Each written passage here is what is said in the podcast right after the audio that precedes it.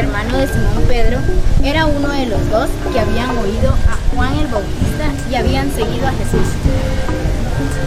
Este se encuentra primeramente con su hermano Simón y le dice, hemos encontrado al Mesías, que quiere decir Cristo. Y él le llevó donde Jesús. Hola, hola amigos, ya estamos listos para remar mar adentro. Bienvenidos a Un Minuto con el Señor. Mi nombre es Marian. Y yo soy Sofía. Vemos cómo comienza a formarse el grupo de seguidores de Jesús. Todo empieza con la valentía y honradez de Juan el Bautista.